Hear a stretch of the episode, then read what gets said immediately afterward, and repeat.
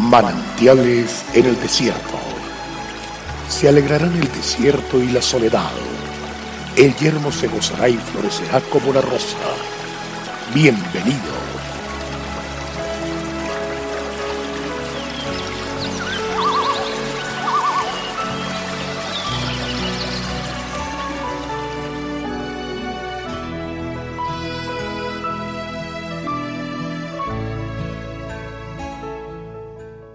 Y dijo Dios a Salomón, por cuanto hubo esto en tu corazón y no pediste riquezas, bienes o gloria, ni la vida de los que te quieren mal, ni pediste muchos días, sino que has pedido para ti sabiduría y ciencia para gobernar a mi pueblo, sobre el cual te he puesto por rey.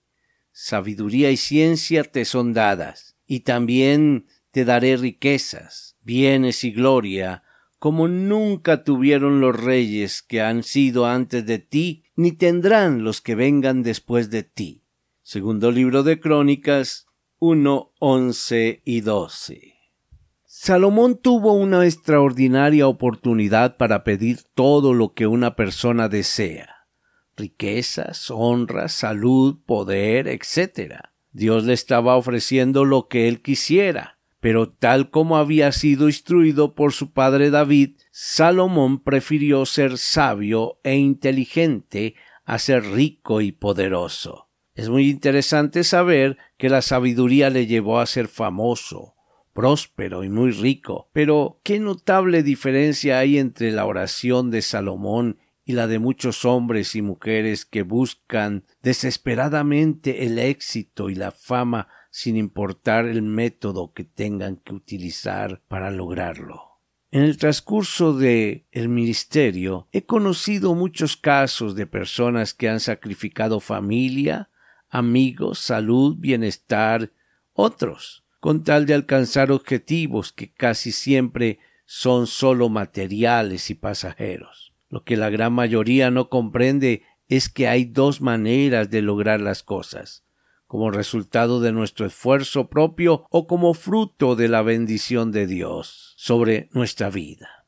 En el primer caso, los resultados del hombre se caracterizan porque son escasos, dificultosos, transitorios y muchas veces el precio que hay que pagar por ellos es la angustia, la ansiedad y el estrés, mientras que los frutos que Dios permite obtener son todo lo contrario, generosos, abundantes, seguros y permanentes. Además, nos deja siempre profundas satisfacciones. El Señor Jesucristo lo reitera con las siguientes palabras Yo soy la vid, vosotros los pámpanos. El que permanece en mí y yo en él, éste lleva mucho fruto, porque separados de mí nada podéis hacer.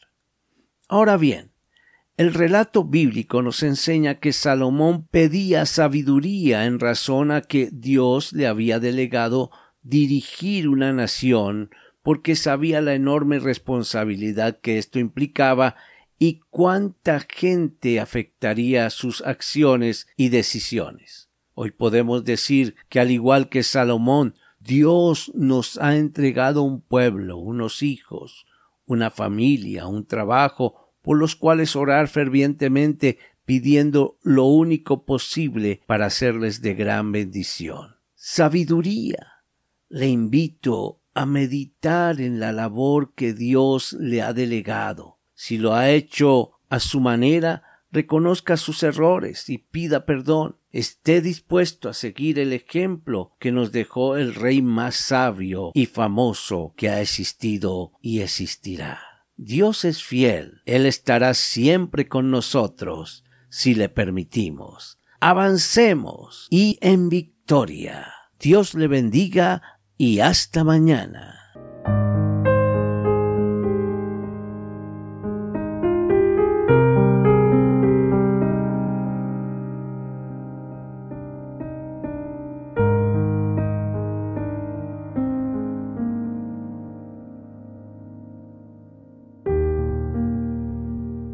Agradecemos su amable sintonía. Esperamos que este espacio se constituya de bendición para su vida.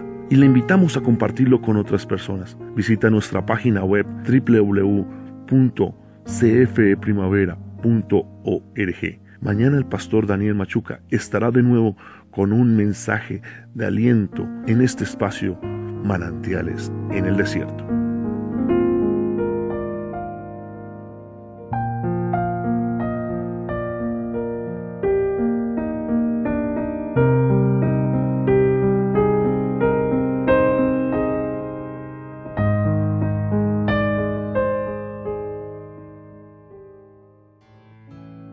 Hasta aquí, manantiales en el desierto.